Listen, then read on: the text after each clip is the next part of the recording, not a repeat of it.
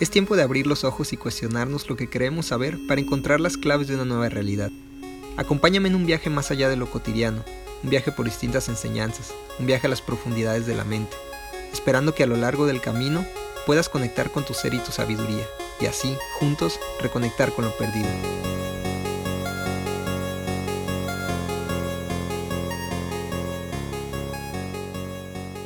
Bienvenidos a un nuevo episodio de Reconectando con lo Perdido.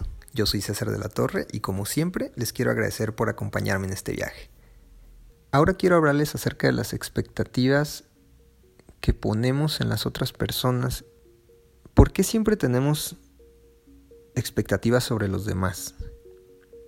¿Por qué normalmente ya sea una relación de pareja, una relación familiar o una relación de amistad, siempre esperamos que la otra persona sea con nosotros de una manera en específico. Yo creo, sin duda, que este tipo de expectativas son las que normalmente más frustraciones nos traen en la vida. ¿Por qué?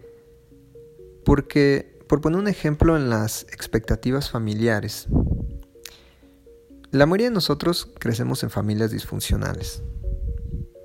Es muy poco probable por la forma en, en cómo hemos desarrollado nuestra sociedad y la forma en cómo vivimos actualmente, que haya familias que sean 100% funcionales, ¿no? Siempre hay carencias, siempre hay traumas, siempre hay situaciones que, aunque se hagan con una buena intención, siempre van a ocasionar pues efectos secundarios ¿no?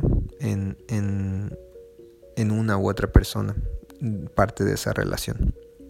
Entonces, ¿qué pasa? Cuando crecemos, pues normalmente muchas veces tenemos ciertas carencias y desearíamos que, en este caso, por ejemplo, hablando del, del desarrollo dentro de la familia, esperaríamos que alguien fuera con nosotros de una manera diferente, ¿no? Eh, a veces puede ser con el padre, puede ser con la mamá, puede ser con un hermano. Y muchas veces cargamos con eso a lo largo de nuestras vidas, hasta que logramos verlo, eh, darnos cuenta de qué causa, de qué, de qué está causando en en nuestra vida diaria, de, cómo eso nos está deteniendo en nuestro desarrollo. Y a veces lo expresamos, ¿no? Como me hubiera gustado tener un padre que hiciera esto, me hubiera gustado tener una madre que no fuera así, me hubiera gustado que mi hermano eh, fuera así conmigo. Y cargar con todas esas expectativas de otras personas, de cómo otras personas deberían de comportarse con nosotros específicamente, o en general también, nos trae una carga muy grande. Y muchas veces tratamos de luchar contra esto aferrándonos a querer cambiar a la persona.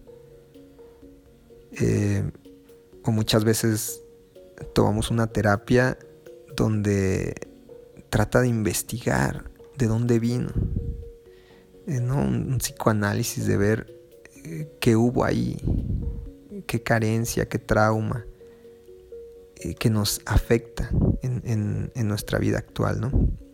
Yo creo que, aquí lo más importante es darnos cuenta, primero que nada, que la culpa no es de nadie, que no hay a quien culpar.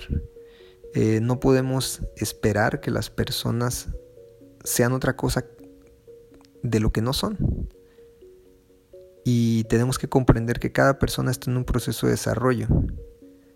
Y esperar que esa persona actúe o sea para nosotros algo que no es, es poner una carga todavía más grande sobre la persona y sobre ti mismo.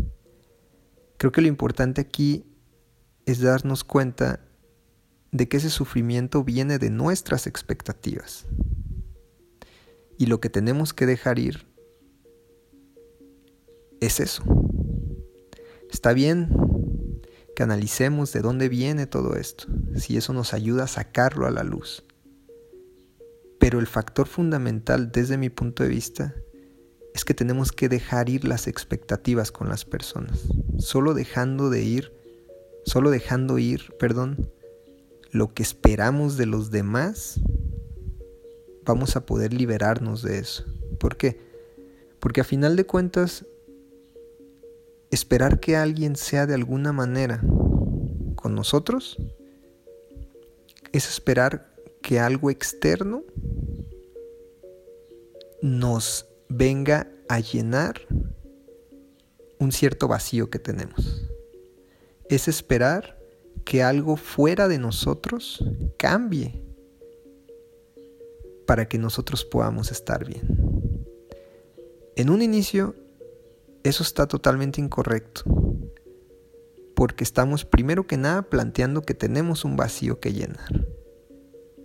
En segunda instancia, no nos ponemos el trabajo a nosotros de llenarlo, sino que esperamos que haya un cambio externo para que pueda haber un cambio interno.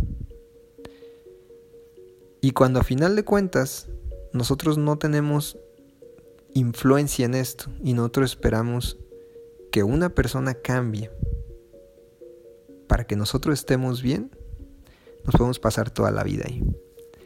Entonces, solo cuando nos libramos completamente de las expectativas que tenemos nosotros de las demás personas, podemos realmente dejar ir todos esos traumas, carencias y dolencias que tenemos acerca de otras personas que han sido puestas ahí simplemente porque esas personas no han llenado nuestras expectativas y que al final se basan en nosotros.